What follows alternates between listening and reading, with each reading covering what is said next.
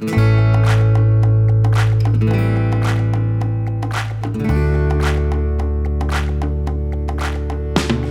ンバイです。インターネットラジオヤンバイ FM の配信です。ヤンバイです。ヤンバイ FM は田舎暮らしをテーマにおしゃべりするネットラジオです。静岡県の川根本町から配信しています。川根に移住して田舎暮らしの7年目の良太郎と。最近川根本町に移住して地域おこし協力隊の鈴くんでお送りしますはい始まりました。始まりました。はい今回も鈴くんにご登場いただきましてやっていくコーナーはアウトドアのことを鈴くんからいろいろ教えてもらおうというコーナーです。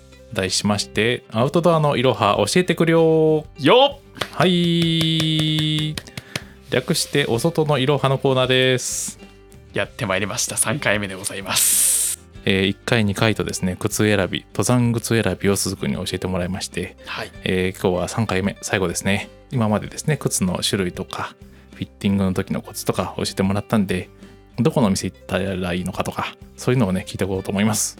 えっ、と今回靴選び行ってみてモンベルショップ行ってはい。後日山荘行って白鳥行きました。はい。うん。そう。モンベルみたいなそういうなんだメーカーのショップとあの後日山荘とか白白鳥みたいにいろんなメーカーを置いてあるお店があるんですがはい、こういう違いというかうん。その辺をちょっと教えてもらえたらと思います。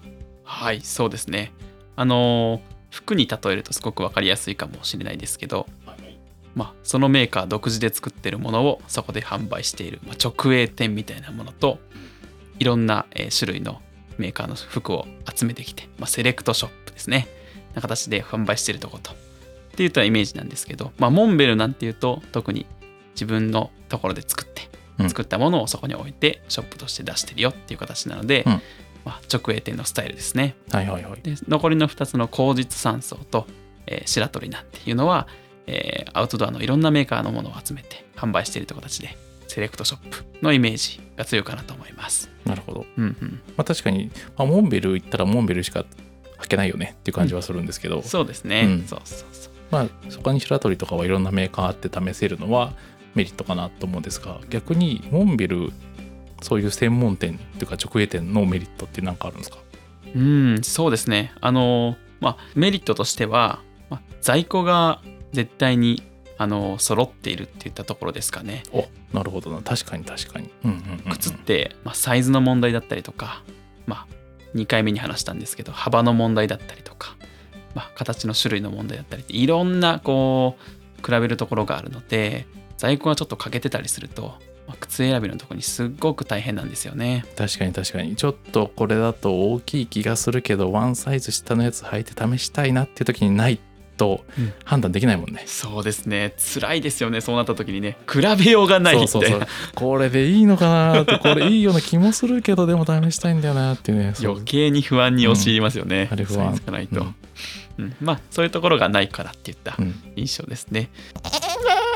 じゃあセレクトショップの強みって何なのっていったところなんですけど、はいはいはい。まあ、これは、えー先ほどのモンベルショップと違って、まあ、そのメーカー一つの種類しか置いてないっていうわけではなくてうん。いろいろな、まあ、種類のメーカーメーカーとあとそのメーカーによっても出してる種類をいろいろ集めてるので、うんうんうんまあいろいろ試せる。まあいろいろっていう言葉がそうだね。多くなっちゃったんですけど、メーカーごとの特徴というか、うん、ここを推しポイントなんだなっていうのがメーカーごとにねあると思うんでそれをこう一緒に比べれるっていうのはいいよね。うん、すごく良かったですね。うんまあその反面やっぱりサイズの問題だったりとかっていうのがまあありましたね。実際今回ありもありましたはいね。特に僕ね足がでかいのでもうサイズの端の端の多分一番在庫的に薄いところなのねやつなんでああちょっとないですねっていうのはもう連発でしたねああないっすねつってこれもないっすあれもないっすみたいなそうか一番辛かったですね。確かに極端に足のサイズが大きい人小さい人はちょっと困るかもしれないですね。確かにね、でもやっぱりそうモンベル行ってなんだろう他のお店行なモンベルみたいな他の直営店があって、うんあっちの店で履いてこっちの店で履いてとかやってたら正直わけわかんなくなってくるから、うん。一緒にこう並べてこっち履いて次あっちっていうのはできるのはやっぱりうんうん。良かったね。そうですね、確かに。もう本当にサイズが揃っていればあのセレクトショップで全然問題ないってところなんですけどね、はいそう最初モンベル行って一番最後白鳥行ったけど白鳥行った時にねあのモンベルのあれはどうだったかなっていう記憶頼りになっちゃうからねもうねすでに。と直営店のすごくいいところはあのそのショップのショップというかメーカーのあの靴の特性を、まあ、店員さんが知り尽くしているので、うん、いろんなバリエーションでこう提案してくれたりとか、まあ、こういう人にはこういうものがいいよっていう、まあ、ことを言ってくれるっていうのがすごく強みですけどね、うん、セレクトショップだとなかなかそうはいかなくていろんなものを仕入れてるんでやっぱり一回お客さんに履いてもらわないとわからないっていうところが多いですかね。なるほどはい。ね確かにまあ言い方がちょっと悪いかもしれないけど浅く広くというかうんうんうんうん。うんそうね。にはなっちゃうよねどうしてもね、うん、フォローしてないとこもあるなって思った、うん、で結局サイズがなくて試せないのがあったんで何件か回る覚悟って絶対必要になってくるんだよね。うん。思いました。そう。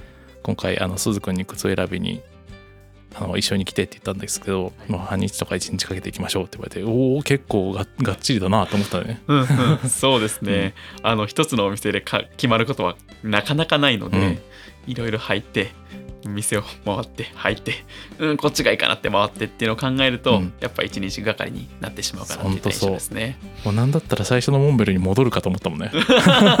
本当に。いっぺんモンベル戻るかみたいな感じもあるから確かにねこれやると一日だなと思ったっけ。ううん。ん僕も結構一回行った店もう一回戻って入ったりとかっていうの結構やるので、うんまさに本当にですね。うん何件かはしごする覚悟で一日使う計画で行った方がいいと思います、うん、本当に運とかもあるしね。ここにちょうどあってみたいな。うんうんうん。確かに。セレクトショップの中でもここのお店にはうん。このメーカーのこの種類のこのサイズがあるけどこっち行ったらない。でもこっちと比べたい。みたいなね。ちょっともどかしいのがありましたうね。ん。えーお店をはしごして選ぶのはもう本当に普通と。うん。これぐらい普通ですよっていう話でした、うん。なので時間を確保して、はい、靴選びをしてほしいと思います。はい、で今、まあ、コロナ禍でできないこともあるんですけどイベントでなんかまとめていろんなメーカーを試すようなものもあるって聞いたんですけど、はいはいそう。これもしあの登山初心者の人というか初めて靴を選ぶ人がいれば、まあ、近くであもし改装してたら行ってほしいんですけど各登山靴メーカーが一堂に山にこう集まって、えー試し履きができるようなイベントをしてたりするんですね。えー山に？そう山であす。山でやるの？そうですそうです。山でやるんです。幕張メッセみたいなとこじゃなくて？あではなくてね。そうなんだ。そうですそうです。そう有名どころな山に、えーとうん。一度返してそこでえっ、とまあ試足会っていうんですか？試し履き会みたいのがあったりするんですよね。実際の山で。そうですそうです。でその時には必ずそのあのそれぞれのシューズにサイズ絶対揃えてるしそのシューズに対して詳しい人が来るんでもう全てが揃ってるんですその場には、えー、あいいね、とか、あのー例えば新作なんかも持ってきてたりするのでまだ店頭に並んでないような靴が履けたりもしたりしますね。で、えー、と先行販売なんかもしてるとそこで買えると割引があったりとかお。そんな特典もあったりするので、うんぜひそんなイベントがちょっとね今コロナの影響で開催はされてないと思うんですけど、まあ、そんなイベントがあったら行ってみるのもいいと思いますね。はい。なるほどね。はい早速ありがとうございました。ありがとうございます、で無事僕はねあの自分の一足を選ぶことができましてうんうん。はい。あまり皆さんの参考になるか分かりませんが発表しておきたいと思います。お。えー僕が最終的に選んだのはですね、えーシリオの PF463 ってやつを選びました。よっモンベルじゃないんかいっていうね。今まで何にも出てこなかったシリオの靴をね、選んでます。はい。はいポイントとしましては、うん、なんだろうな、シリオも結構日本人の足モデルみたいなのがあって、うんうん割と幅広で良かったのと、すごくがっしりして硬いやつがありましてうん、これがちょうどサイズがありましてですね、いいんじゃないかということで、購入することになりました。そうですね。あの資料もすごくいい靴メーカーでして僕も2足目に履いた靴が資料だったので、うん、この資料っていうメーカーも、まあ、モンベルと同様にですね日本人の足の型に向けて作られたものがすごく多いので、うん、もし足の幅広でちょっと悩んでるよって人がいたら資料もちょっと覗いてみてほしいなと思います。そうですはい、で、説明を読むとですね、はいビーブラも使ってます。あーはいゴアテックスも使ってます。はいちゃんとしてますね。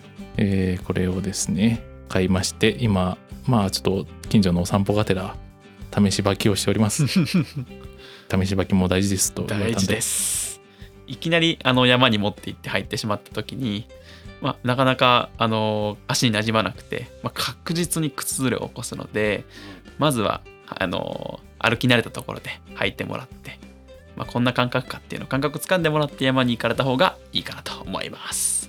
はい。